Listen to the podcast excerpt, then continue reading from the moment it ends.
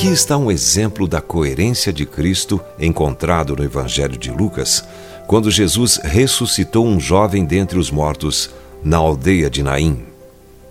Como se aproximasse da porta da cidade, eis que saía o enterro do filho único de uma viúva, e grande multidão da cidade ia com ela. Vendo-a, o Senhor se compadeceu dela e lhe disse: Não chores. Chegando-se, tocou o esquife e, parando os que o conduziam, disse: Jovem, eu te mando, levanta-te. Sentou-se o que estivera morto e passou a falar. E Jesus o restituiu à sua mãe. Lucas capítulo 7, versos 12 a 15. Vemos aqui que Jesus teve compaixão daquela mãe que estava em prantos.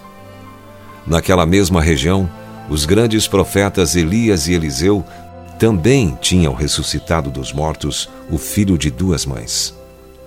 E isso havia acontecido 800 anos antes. Agora observe o seguinte: em cada passo, a Bíblia diz que Elias e Eliseu devolveram os filhos às mães, e Jesus fez exatamente o mesmo.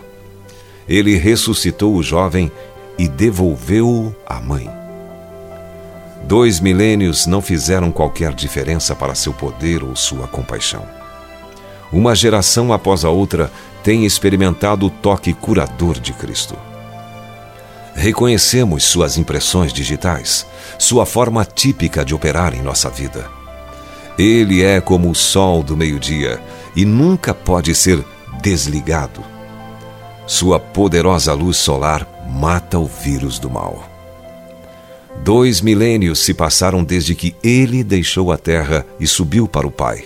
Mas isso não faz diferença para seu poder ou sua compaixão em nossa vida hoje.